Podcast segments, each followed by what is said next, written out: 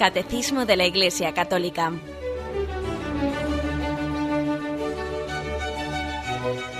Un programa dirigido por Monseñor José Ignacio Munilla, Obispo de San Sebastián.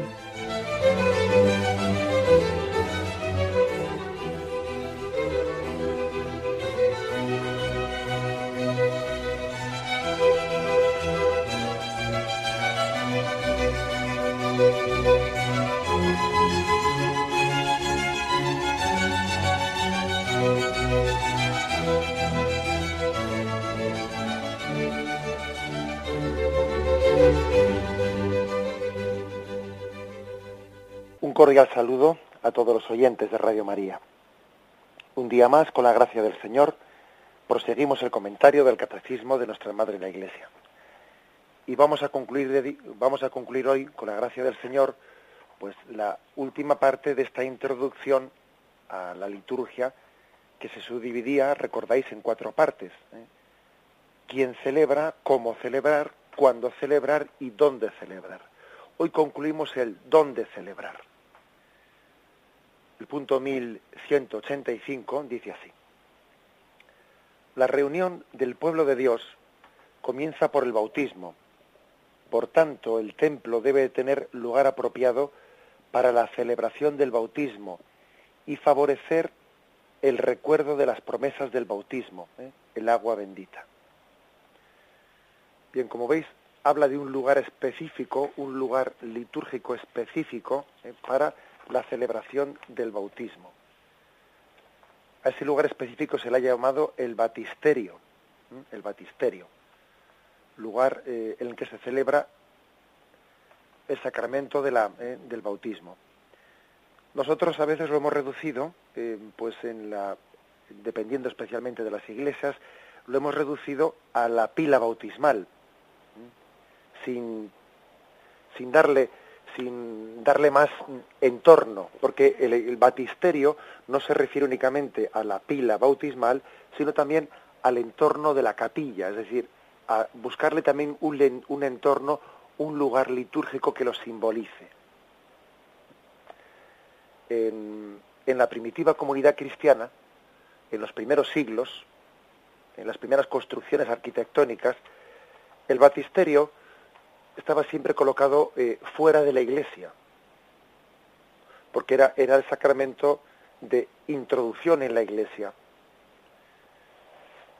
Luego más tarde, cuando ya el batisterio se introdujo dentro de los templos, se introdujo más bien en la parte trasera, ¿eh? en la parte de la entrada, simbolizando con ello que es un sacramento de entrada en la iglesia luego al final poco a poco van primando las razones prácticas. ¿eh? Y claro, pues si, se celebra un bautismo y está la parte de atrás y los bancos están mirando para adelante, pues es incómodo estar sentados y, mirar para atrás cuando alguien es bautizado, ¿no? Entonces, eh, muchas veces o con frecuencia el batisterio fue llevado a la parte delantera ¿eh? de la iglesia, haciendo como, como una pequeña capilla, un entorno, un entorno antes de subir eh, al presbiterio, unos escalones más bajo que el presbiterio, también simbolizando con ello pues que desde el bautismo eh, se accede después a la Eucaristía y se intenta poner el batisterio pues unos escalones más bajo que el presbiterio,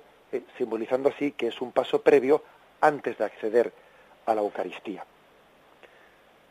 Y bueno, pues hay que decir también pues que mm, a veces pues con mucha frecuencia, vamos, ¿eh? pues las circunstancias también luego exigen pues un adaptarse, pues sencillamente poniendo una pila bautismal sin más, ¿eh?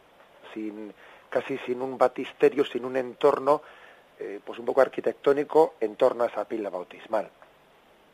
Recordad además que es que, que la primitiva comunidad cristiana bautizaba con mm, mayoritariamente con un sacramento de inmersión, sumergiendo en la piscina bautismal con lo cual todavía pues se solía tener ese, esa forma de ser bautizado, solía tener un entorno, una especie de gradas, eh, gradas que iban bajando hasta la piscina bautismal. ¿eh?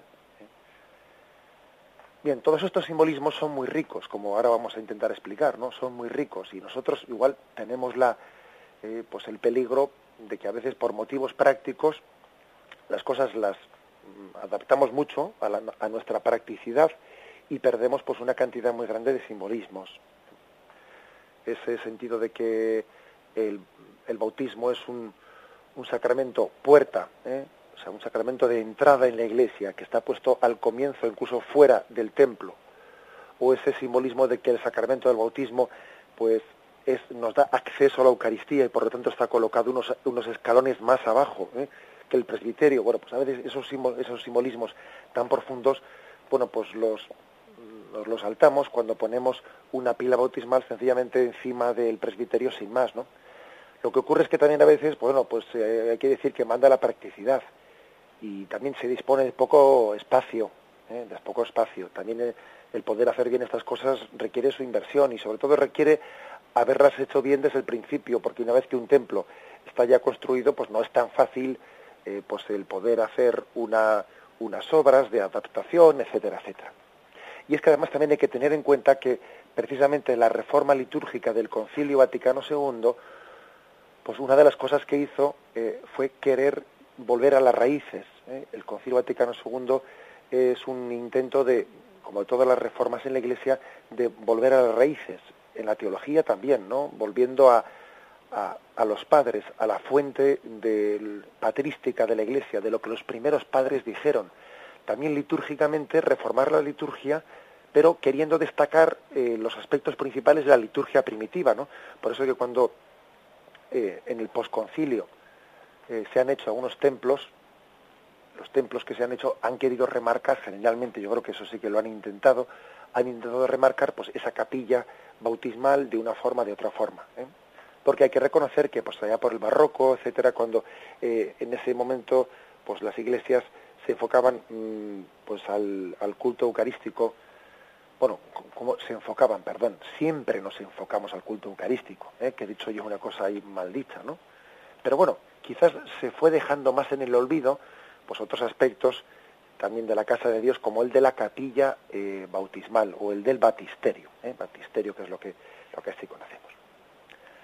Por lo tanto, eh, ese lugar, bien fuese bien fuese una estricta eh, capilla o, o, piscina bautismal, piscina bautismal, o bien sea nuestra forma de una pila bautismal, pues estaba siempre remarcando el aspecto de la entrada, ¿eh? la entrada en el pues en la iglesia. Tenemos todos en nuestra mente, mm, hayamos, hayamos estado allí o lo hayamos visto por las fotos, pues la famosa, el famoso conjunto de Pisa. Nosotros nos acordamos mucho de la torre de Pisa, esa torre que está inclinada, pero allí hay una, un conjunto de tres elementos, o sea, tres eh, construcciones que están en la famosa Plaza de los Milagros, tres construcciones que mm, simbolizan esto con mucha fuerza. ¿eh?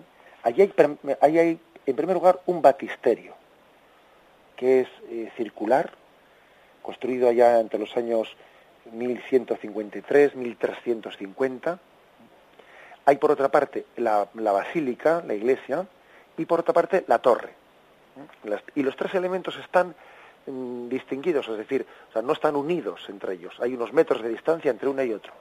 Entre el batisterio, en segundo lugar, la, la iglesia y en tercer lugar, la torre. El batisterio es la puerta de entrada en la iglesia, desde ahí se accede al templo de Dios y más, más allá está la torre que nos apunta al cielo. Todo, toda una catequesis eh, también visual, ¿eh? una catequesis magnífica y bueno, también tenemos otros muchísimos casos de, batisterios de planta octogonal, eh, como es el caso de Bérgamo, de, Milán, eh, de planta hexagonal, como es el caso de Siena, de planta circular, como este caso de, Pisa que os he dicho, etcétera. Es decir, hay con distintas formas, con distintas formas, hay que decir que se erigieron batisterios aislados, aislados. Hay que decir que en España apenas existe esto. En España apenas se ha conocido esto, pero en el siglo XV se hicieron numerosos baptisterios aislados en Francia y en otros lugares, en otros lugares del mundo. Especialmente eso se hizo así hasta el siglo VII. ¿eh? Hasta el siglo VII raro era el baptisterio que estuviese integrado en la iglesia, más bien estaban, estaban previamente mm, en un lugar previo de quien remarcaba el acceso a la iglesia. Bien, pues este es el aspecto, el aspecto primero. Hay que decir que nosotros entendemos que el, bautismo es un sacramento, un sacramento puerta de acceso a la iglesia. En la primitiva comunidad cristiana, eh, los, que los catecúmenos que todavía no habían sido bautizados participaban de la liturgia de la palabra y luego cuando iba a llegar la liturgia de la Eucaristía se salían fuera ya del templo. O sea, en ese momento ya no asistían a la Eucaristía porque todavía no habían sido lavados por el bautismo para poder estar allí presentes en la Eucaristía. No habían sido lavados. ¿eh? Nosotros también con algunos gestos que hacemos, eh, bueno, pues por ejemplo cuando el sacerdote eh, nos pide pues una partida de bautismo para un niño, para darle la primera comunión, porque fue bautizado en otro lugar, esa partida de bautismo remarca también que, el bautismo es el sacramento puerta para poder ahora recibir el, pues la Eucaristía. Bueno, pues esto mismo también se significa, ¿eh? se significa incluso bueno, pues con un elemento arquitectónico litúrgico ¿eh? que lo simboliza, que lo expresa, que lo visualiza. El bautismo es la entrada para acceder a la Eucaristía. Y fijaros que al final, eh, al final añadido una pequeña, una pequeña celebración, una pequeña añadidura. Dice, favorecer el recuerdo de las promesas del bautismo, agua bendita. Luego, el agua bendita, ese es un, sabéis que es lo que la Iglesia considera un sacramental, ¿eh? y distinguimos entre sacramentos y sacramentales. Bueno, pues este sacramental, cogemos esa agua bendita a la entrada de la Iglesia, en la pila de agua bendita, ese sacramental nos recuerda, eh, nos recuerda la debida renovación que debemos de tener del, bautismo. El agua bautismal nos regeneró, nos regeneró a una vida nueva. El agua es simbolismo de la vida. ¿eh? El agua, donde no hay agua, no hay vida. Y el agua también es simbolismo de la, de la debida limpieza que tenemos que ir continuamente renovando. El hombre siempre, eh, siempre es pecador. El hombre, el ser humano, al acceder al templo de Dios, recuerda que aquel lugar es santo que él es pecador, acordándose de aquel publicano que estaba en la parte eh, anterior del templo diciendo, Señor, ten piedad de mí que soy un pecador, a diferencia de aquel, de aquel fariseo que estaba en primera, primera fila diciendo, te doy gracias Señor, porque no soy como los pecadores, como los publicanos, aquel que se puso en la parte de atrás de la iglesia diciendo, ten piedad de mí, que no soy digno, ese también debe ser nuestra imagen. Cuando tomamos el agua bendita, entramos en la iglesia un signo de, indignidad, un signo de que necesitamos renovar la pureza bautismal, un signo de la purificación de nuestros pecados veniales. ¿eh? El, agua el agua bendita, perdón, es uno de los conductos pues, por los que Dios también ha querido expresar la purificación de nuestros pecados veniales. Hay pues una íntima conexión entre el bautismo y también ese otro signo del agua bendita. Es más, incluso a veces el sacerdote al, comenzar la celebración litúrgica rocía con agua bendita, eh, asperja eh, con agua bendita a los fieles. Incluso en el tiempo de Pascua se suele hacer esto como un rito que suple, o sea, es un rito supletorio del acto penitencial, del acto penitencial en ese que se dice, eh, pues el Señor, el yo confieso o el Señor ten. En el tiempo de Pascua se puede suplir ese, ese acto penitencial pues con el rociar, con el asperjar del agua bendita. Es una petición de perdón y de purificación. Renovar, ¿eh? porque el bautismo no hay, que, no hay que entenderlo como un momento puntual de nuestra vida, como, no, sino que es que es algo que debe ser renovado día a día. Es verdad que el bautismo nos hizo hijos de Dios, pero ojo con, ¿eh? Ojo con sentirnos muy seguros de que ya hemos tenido un título recibido. No, no, eso hay que renovarlo diariamente. La condición filial hay que expresarla con cariño en la relación con un padre.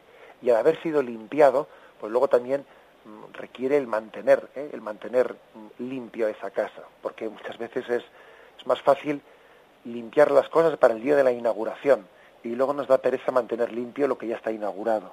Eso nos pasa en todos los órdenes de la vida. Bueno, pues lo mismo pasa con ello. el agua bendita eh, nos recuerda la tarea de, de mantener santo lo que es el templo de Dios, que es nuestra, nuestra alma. Bien, hacemos un momento de reflexión antes de pasar eh, al siguiente punto.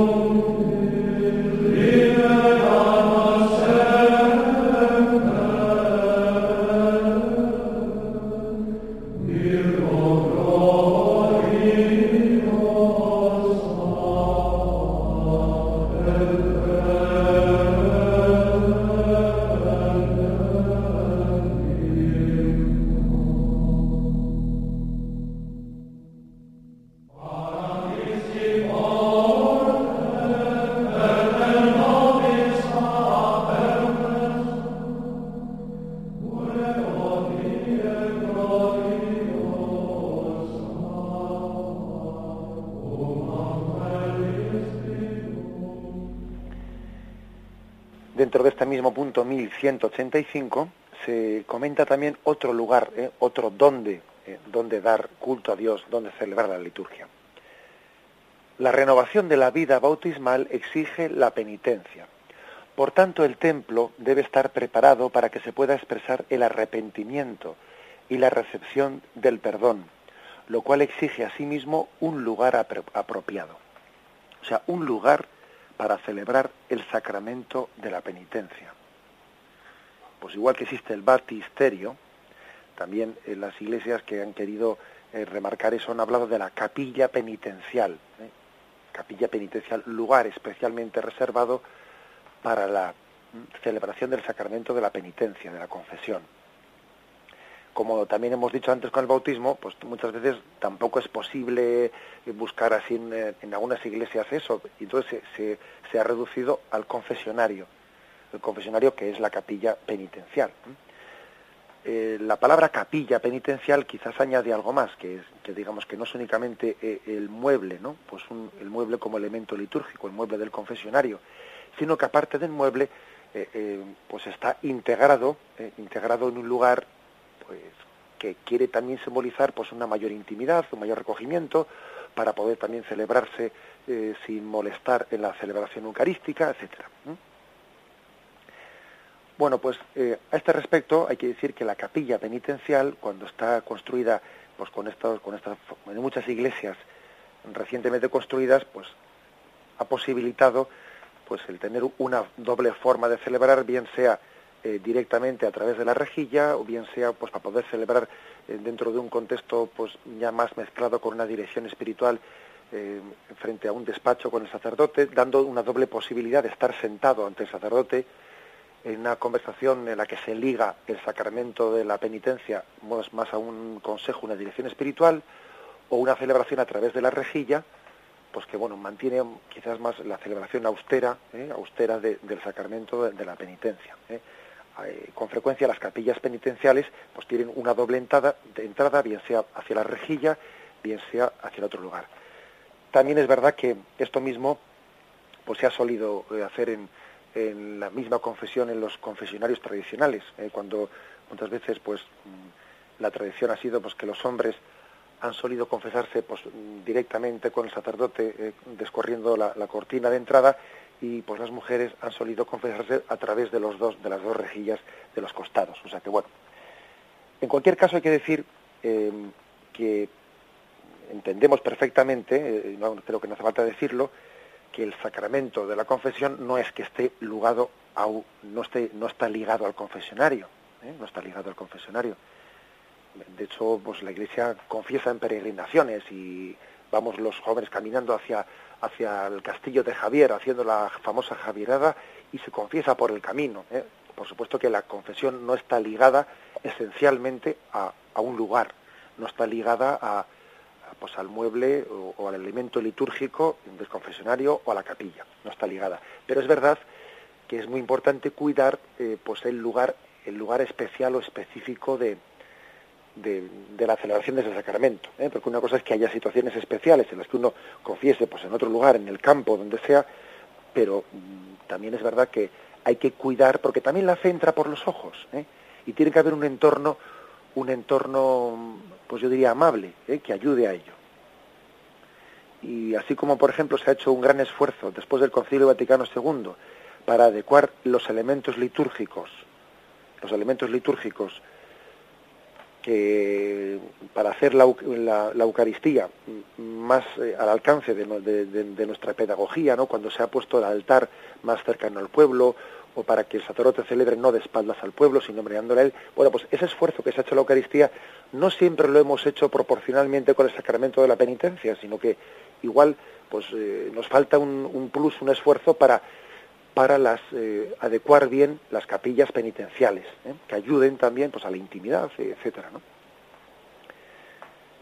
Si uno si está un poco apartada esa capilla penitencial, a uno le da mucho más, mucho más libertad, pues por no tener que estar ahí hablando un poco visiando, que siempre, no sé, él le da más. Pero bueno, hay que decir que también la, la crisis ¿eh? del sacramento de la penitencia que hemos vivido, casi una crisis fuerte, pues se ha traducido también en muchos, eh, pues, en muchos lugares en la desaparición de los confesionarios. A veces se han hecho sencillamente reformas litúrgicas en las que se ha pegado la limpia y venga, fuera los confesionarios. O también en otros lugares uno se fija que los confesionarios se han convertido en un pequeño almacén de, de la limpieza. Uno corre una cortina y se da cuenta que ahí están las cajas, por las cajas del, detergente, en las fregonas, y las escobas están metidas en el confesionario. Pues porque, bueno, a falta de otra utilidad, lo cuidamos para ello, ¿no? Por desgracia, eso también ha ocurrido. ¿eh? Incluso también voy a contar una, anécdota que, viví yo en, pues en un parador nacional. ¿eh? Recuerdo haber entrado hace unos años en un parador nacional, hermosamente, ¿no? Que había sido ni más ni menos, pues que, pues que la, pues una casa señorial de, Carlos V, ¿no? una fortaleza construida por el, por el rey navarro eh, Sancho Abarca, que está en, ahí en Fuenterrabía. Y bueno, y me llevo la sorpresa, no sé si, si continuará eso así, ¿eh? Que, consta que, claro, que estoy hablando hace, hace unos años y no sé si todavía sigue eso así o lo han cambiado, pero me llevé la sorpresa de que entrando pues en la en aquel pórtico tan, eh, tan solemne y estaba pues lógicamente decorado con elementos pues así antiguos y, tenían escudos, tenían espadas, tenían, y de repente me llevo la sorpresa de que ahí estaba colocado para decorar con esos elementos un confesionario. Y dije yo, pero bueno, un confesionario ha pasado a ser un objeto apropiado para la decoración de una fortaleza de Carlos V. Y, y, yo dije, bueno, aquí ya lo de menos es, bueno, lo de menos, ¿no? Aquí lo más importante ya no es la falta de delicadeza que haya tenido quién ha decorado esto por haber utilizado pues un objeto sagrado, ¿no? Pues para decorar, sino eh, lo que esto supone, ¿no? Dice, esto, esto es posible pues porque por desgracia eh, nosotros hemos permitido que el confesionario, en vez de ser un lugar vivo, ¿eh? Un lugar vivo en el que se celebra el sacramento de la penitencia, pues hemos permitido que sea un lugar de, vamos, ¿no? Pues una especie de mueble de decoración. Entonces hay que, eso creo que tenemos que denunciarlo, ¿no? Tenemos que denunciar el haber perdido el haber perdido la vitalidad, la fortaleza del sacramento de la penitencia, habiendo hecho de la sede penitencial pues un lugar o inexistente porque se ha quitado, ¿eh? O un lugar pues casi decorativo o casi el almacén de pues bueno de los encargados de la limpieza de la parroquia. Dice, no, pero hombre, pero esto qué es esto, ¿no? Y bueno, recuerdo que, en aquel que en aquel momento eh, escribí pues un, pues un artículo con, con ese título, ¿no? El confesionario del parador, pues, un poco denunciando esa situación, diciendo, Dios mío, eh, algo está ocurriendo y, debemos de encender una voz de alarma para entender que estamos perdiendo un tesoro. Sin embargo, caigamos en cuenta que en la reforma litúrgica habida después del Concilio Vaticano II se nos ha aconsejado eh, la creación de una capilla penitencial, un lugar, incluso un entorno en el que los fieles pues, pues estén, estén bien bueno, pues bien acogidos, ¿eh? bien arropados, ¿eh? que uno sienta un lugar de intimidad, como que sienta que el Señor está allí y le llama también a darle un abrazo de reconciliación, que sientan allí un, pues un lugar apropiado para renovar vitalmente la parábola de, ¿eh? del Hijo Pródigo. esto creo que eh, creo que es que es la, clave, eh, la, esencia, eh, la esencia de por qué la Iglesia ha querido cuidar eso.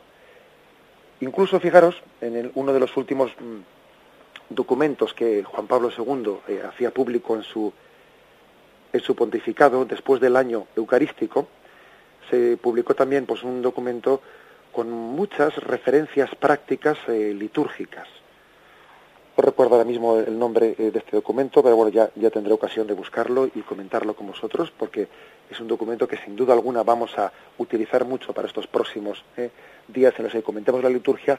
Pero en este documento se prodiga muchísimo el comentario, o sea, el, la explicación de cómo el, el, sacramento de la penitencia debe ser cuidado. Incluso se dice, fijaros bien, se dice que también se puede celebrar el sacramento de la penitencia durante la Santa Misa, ¿eh? durante la Santa Misa, aunque no sea el ideal quizás, ¿eh?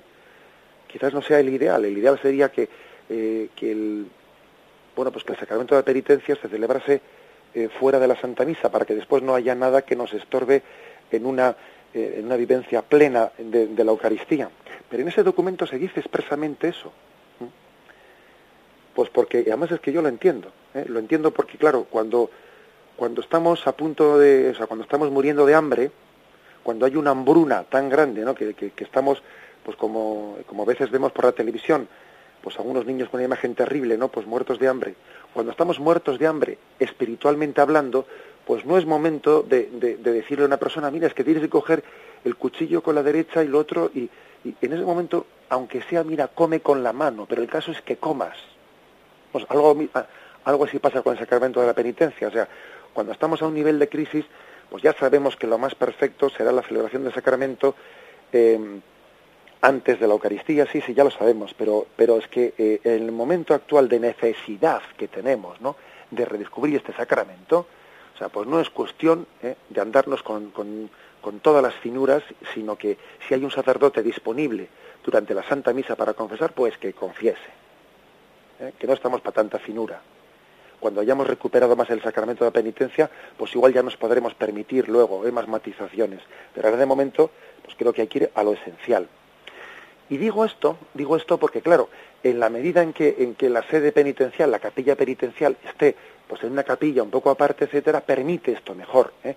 Si el confesionario está pegado, está casi eh, pues en, mitad, ¿no? a pocos centímetros de los bancos de quienes están asistiendo a la Santa Misa no es tan fácil hacer esto, porque entonces parece que bueno pues que, no se guarda el debido eh, pues el debido pues el debido pudor eh, a la hora de, de, celebrar el sacramento de penitencia con las personas que me rodean. Eh.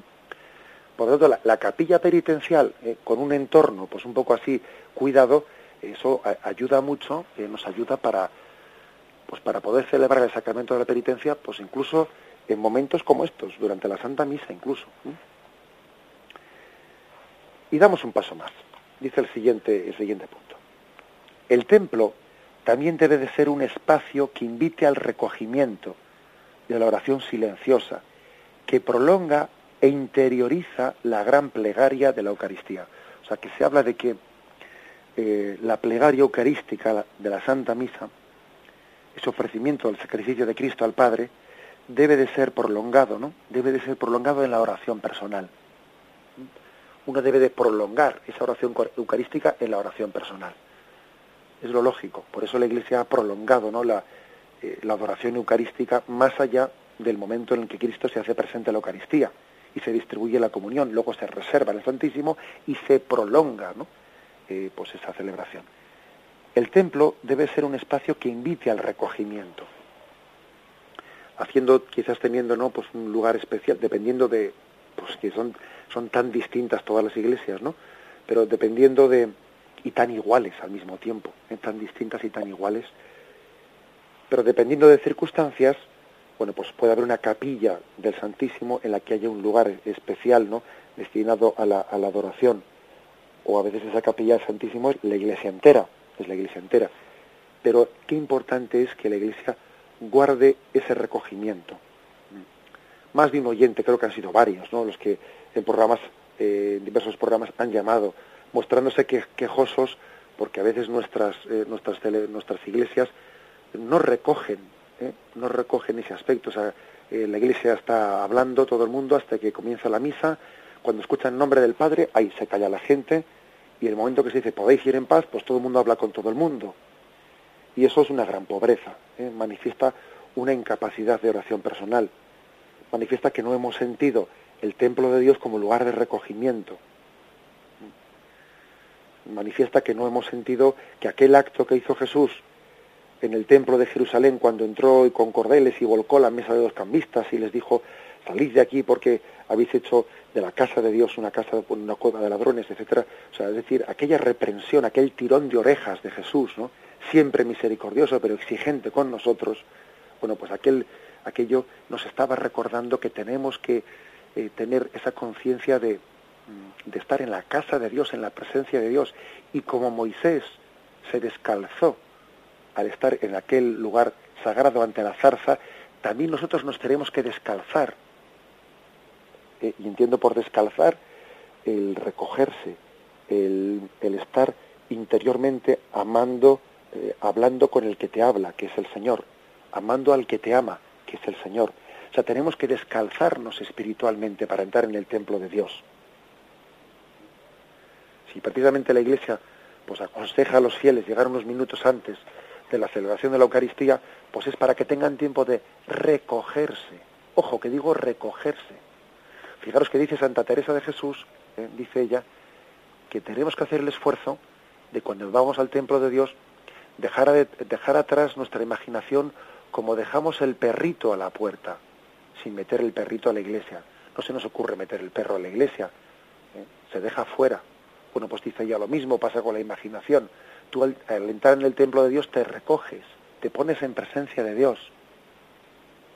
Claro, si uno, si uno entra allí hablando y hasta que no salga el sacerdote de, eh, pues al altar sigue hablando, eh, lo que está haciendo todavía es alimentar más su imaginación para que después sea imposible, cuando comience la Eucaristía, sea imposible que uno desconecte automáticamente y empiece allí de repente ya en un diálogo con el Señor. No. Fijaros bien, lo malo de hablar, lo malo de estar hablando dentro del templo sin recogimiento, no solo es, ¿eh?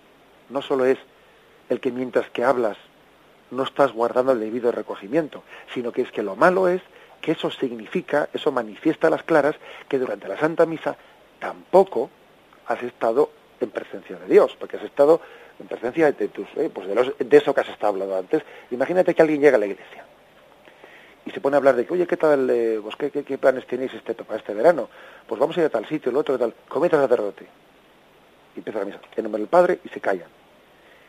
Sigue toda la Santa Misa, y terminan, y en el momento de terminar dice, bueno, entonces cuando salís de vacaciones, parece como que ha unido lo primero de que estaba hablando con lo último, y lo del medio, lo del medio ha sido como un paréntesis, o sea, la misa ha sido como un paréntesis en la conversación que tenía yo sobre dónde íbamos de vacaciones. Entonces eso lo que está es denunciando, denunciando que no nos hemos puesto en presencia de Dios. O sea que en el fondo eh, la misa ha sido un paréntesis entre la conversación que estábamos teniendo. Pero es que la misa no es un paréntesis. ¿eh? No es un paréntesis. Es que es, por ello es importante que, cultivemos, ¿no? no solo antes y después de la misa, sino que cultivemos las visitas al Santísimo Sacramento, las visitas a la iglesia sintiendo la presencia de Dios viva y fuerte ¿eh? en los templos. fijaros a dónde hemos llegado, ¿no? A dónde hemos llegado en esto, que recuerdo haberle dicho, haberle escuchado a algunos niños aquí en la parroquia, pues cuando estoy hablando con ellos o vienen a visitarme, ¿no? Y te dicen, oye José Ignacio, ¿a ti no te da miedo estar aquí eh, solo en la parroquia? Cuando te quedas así, porque a mí, pues, eh, cuando estoy en misa, como voy con los demás, pero entrar solo, entrar solo a mí me daría miedo. Y digo yo, pero hombre, ¿cómo te da miedo? Si, si esta es la casa de Jesús y, tenemos que estar aquí súper a gusto, ¿no? Súper a gusto, en paz, en su presencia. Y, yo pensaba para mí, decía, bueno, ¿cómo, son las cosas? Que es que le hemos llegado a coger hasta cierto temor o cierto medio, miedo, perdón, a ese estar a solas, a solas delante de Jesús. A solas delante de Jesús. Eh, porque nos hemos acostumbrado a que Mm, bueno, nos apoyamos en, la, en los demás, ¿eh? nos apoyamos un poco en la masa, ¿eh? en el grupo, y bueno, como que como esto que están diciendo es para todos, pues bueno, no, no, a veces nos, nos escudamos en el grupo para no tener un tú a tú con el Señor. Y el hecho de que estemos un grupo no quiere decir que Jesús no esté a solas conmigo. Es verdad que somos una comunidad, somos una familia, pero uno se pone en presencia de Dios como si estuviese solo. Por, eso, por eso de vez en cuando es bueno estar solo delante del Señor, delante del Santísimo. Bueno estar tú a solas con Él, en un tú a tú, haciendo de ese lugar, pues tu lugar, eh, tu, tu, sitio especial, ¿no? Y más querido de encuentro con Él. Pues bien, hacemos un momento de reflexión y continuamos enseguida.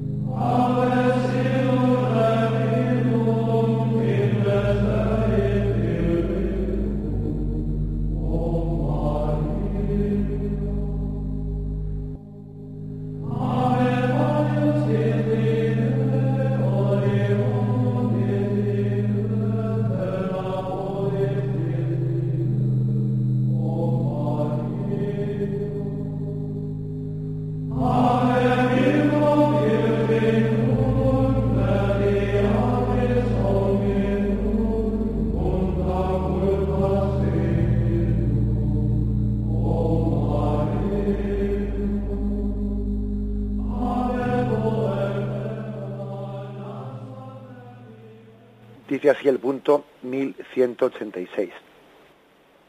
Finalmente, el templo tiene una significación escatológica. Para entrar en la casa de Dios, ordinariamente, se franquea un umbral, símbolo del paso desde el mundo herido por el pecado al mundo de la vida nueva al que todos los hombres son llamados. La iglesia visible simboliza la casa paterna hacia la cual el pueblo de Dios está en marcha y donde el Padre enjugará toda lágrima de sus ojos. Por eso también la Iglesia es la casa de todos los hijos de Dios, ampliamente abierta y acogedora. Por eso uno de esos cantos ¿no? que solemos cantar con frecuencia, pues eh, especialmente en el comienzo o en las procesiones de entrada en la iglesia es qué alegría cuando me dijeron vamos a la casa del Señor el templo tiene una significación escatológica. Escatológica quiere decir que hace referencia a la otra vida, a la Jerusalén, a la Jerusalén celestial. Hasta el punto de que muchos templos, especialmente los más solemnes, ¿no? suelen tener un pórtico en la entrada, un pórtico que quiere simbolizar como eh, la entrada, eh, la entrada en el cielo. Acordaros del pórtico de la gloria, ¿eh? En, la famosa pues, Basílica de Santiago de Compostela, la Basílica del Apóstol Santiago, el pórtico de la gloria impresionante, maravilloso, ¿no? El peregrino que ha hecho pues un camino desde lugares lejanísimos, camino hacia Santiago de Compostela, ahora que ha llegado a la meta, al entrar dentro, pasa por el pórtico de la gloria. ¿Eso qué quiere decir? Que entrar en la iglesia es una imagen como la imagen que evoca nuestra entrada en el cielo. Somos peregrinos hacia el cielo. Y cada vez que nos, nos acercamos a la casa de Dios, estamos teniendo como un pequeño adelanto ¿no? de ese acontecimiento escatológico. La Iglesia está continuamente en remarcándonos el a dónde vamos, ¿eh? el a dónde vamos, el a dónde. Tú has sido creado para el cielo y esta casa este templo de Dios no es sino una imagen del templo de la Jerusalén celestial, el que está allá arriba. Por eso también tenemos esa, ese, esa santa costumbre, en muchos lugares, ¿no? no en todos, pero bueno, esa santa costumbre de introducir también el, el cuerpo difunto, el féretro, en una iglesia, de introducirlo, bien porque va a ser el funeral de cuerpo presente, o aunque no sea así, pues haciendo una conducción del cadáver por el al templo, también con ello evocando, ¿no? evocando que entra a través del pórtico en la Jerusalén celestial. Es un ponerse eh, en presencia de Dios en ese lugar que es templo de Dios. El pórtico, por lo tanto, ayuda mucho. Como además en el pórtico suele estar en la pila del agua bendita, pues uno puede, eh, permitidme la expresión, pues matar dos pájaros de un tiro, ¿no? Sencillamente hacer un acto de presencia de Dios de que entro en este pórtico. El pórtico ese tiene que servir como un trasladarte a otro escenario, un introducirte en otra dimensión. Eh, a veces el pórtico, vamos a, ser también eh, sinceros, el pórtico en las iglesias menos solemnes suele tener pues una, una practicidad de que, no se escape el, el, calor de dentro de la iglesia. Tiene una doble puerta para que así haya, haya un entorno y no se escape el calor. Bueno, pero vamos a hacer de, eh, como se dice, virtud de la necesidad. O sea, que eso se hace por un motivo práctico, bien, pero nosotros apliquémosle a ese lugar el aspecto espiritual, que nos sirva de pórtico, de entrada, que sea como un lugar que te sirva, por un lugar, perdón, perdón por una parte, por una parte para tener un tránsito, de dejar tu memoria eh, fuera, como decía Santa Teresita, dejar el perrito fuera de... O sea, que te sirva de tránsito. Cogiendo el agua bendita, precisamente lo que haces es eh, purificarte, queriendo también que toda la mundanidad, porque estamos llenos de mundanidad, me refiero en el sentido negativo de la palabra, ¿no? El sentido de, cuando dice el Señor, vosotros no sois de este mundo. O sea, el Señor habla de mundo también en un sentido del cual tenemos que purificarnos vivís en este mundo sin ser de este mundo. Bueno, pues por eso nos purificamos de la mundanidad con esa agua, bendita. Tenemos un tránsito en el que también necesitamos purificarnos. Y además, cuando la iglesia es solemne, etcétera, todavía suele estar simbolizado en el pórtico de entrada, eh, que representa generalmente, representa la Jerusalén celestial. La iglesia, la iglesia mm, celeste, que está en comunión, por supuesto, con la iglesia peregrinante entre nosotros. Entonces, mm, cuidemos ¿no? la forma de entrar en la iglesia y en, esa, y en ese cuidado sirvámonos de esos elementos litúrgicos, del pórtico, allá donde exista, ¿no? y de esa necesidad que tenemos de, de, una, de una introducirnos vaciándonos, porque es como cuando uno, si una esponja, ¿eh? si una esponja está empapada de agua sucia, lo primero que tendrá que hacer es estrujarla, y una vez que la ha estrujado ya se podrá empapar de agua limpia, pero es que si no estrujas tu memoria, si no te trasladas a otro escenario, a tu escenario, difícilmente vas a celebrar la liturgia plenamente. El pórtico nos quiere trasladar a otro escenario, nos quiere trasladar a la Jerusalén celeste. Allí la iglesia, eh, hacia allí se encamina, y la iglesia es madre que te da luz para la vida eterna. Allí se enjugarán toda lágrima, dice Apocalipsis 21.4. Y por eso también el pórtico quiere simbolizar los brazos de una madre extendidos que acogen y que quieren decir a todos los hijos, venid a mí. Acordaros de, de la plaza de San Pedro en el Vaticano, ¿no? Con ese, con, pues con esa, esa especie de brazo como esos, esos pórticos tan inmensos que abrazan toda la plaza. Parece que quieren ser como una imagen de los brazos del Señor, o los brazos de la Madre, de la Madre Iglesia, que acogen a todos sus hijos. Cuando el Santo Padre preside, ¿no? En la plaza de San Pedro Vaticano y tanto esas columnatas alrededor, así abiertas en círculo, parecen los brazos de una madre que acoge a sus hijos y los quiere llevar a su seno. Ese es el sentido del pórtico, del pórtico, el lugar que nos introduce, el lugar que nos acoge, llamada de acogida y a su vez introducción a una dimensión sobrenatural, porque la liturgia o la oración personal que vamos a celebrar dentro de ese templo, la tenemos en presencia de ese tabernáculo del Altísimo. Bien, dejamos aquí el comentario de estos dos puntos, el 1185 y 1186 y me despido con la bendición ¿eh? de Dios Todopoderoso. Padre, Hijo y Espíritu Santo, descienda sobre vosotros. Alabado sea Jesucristo.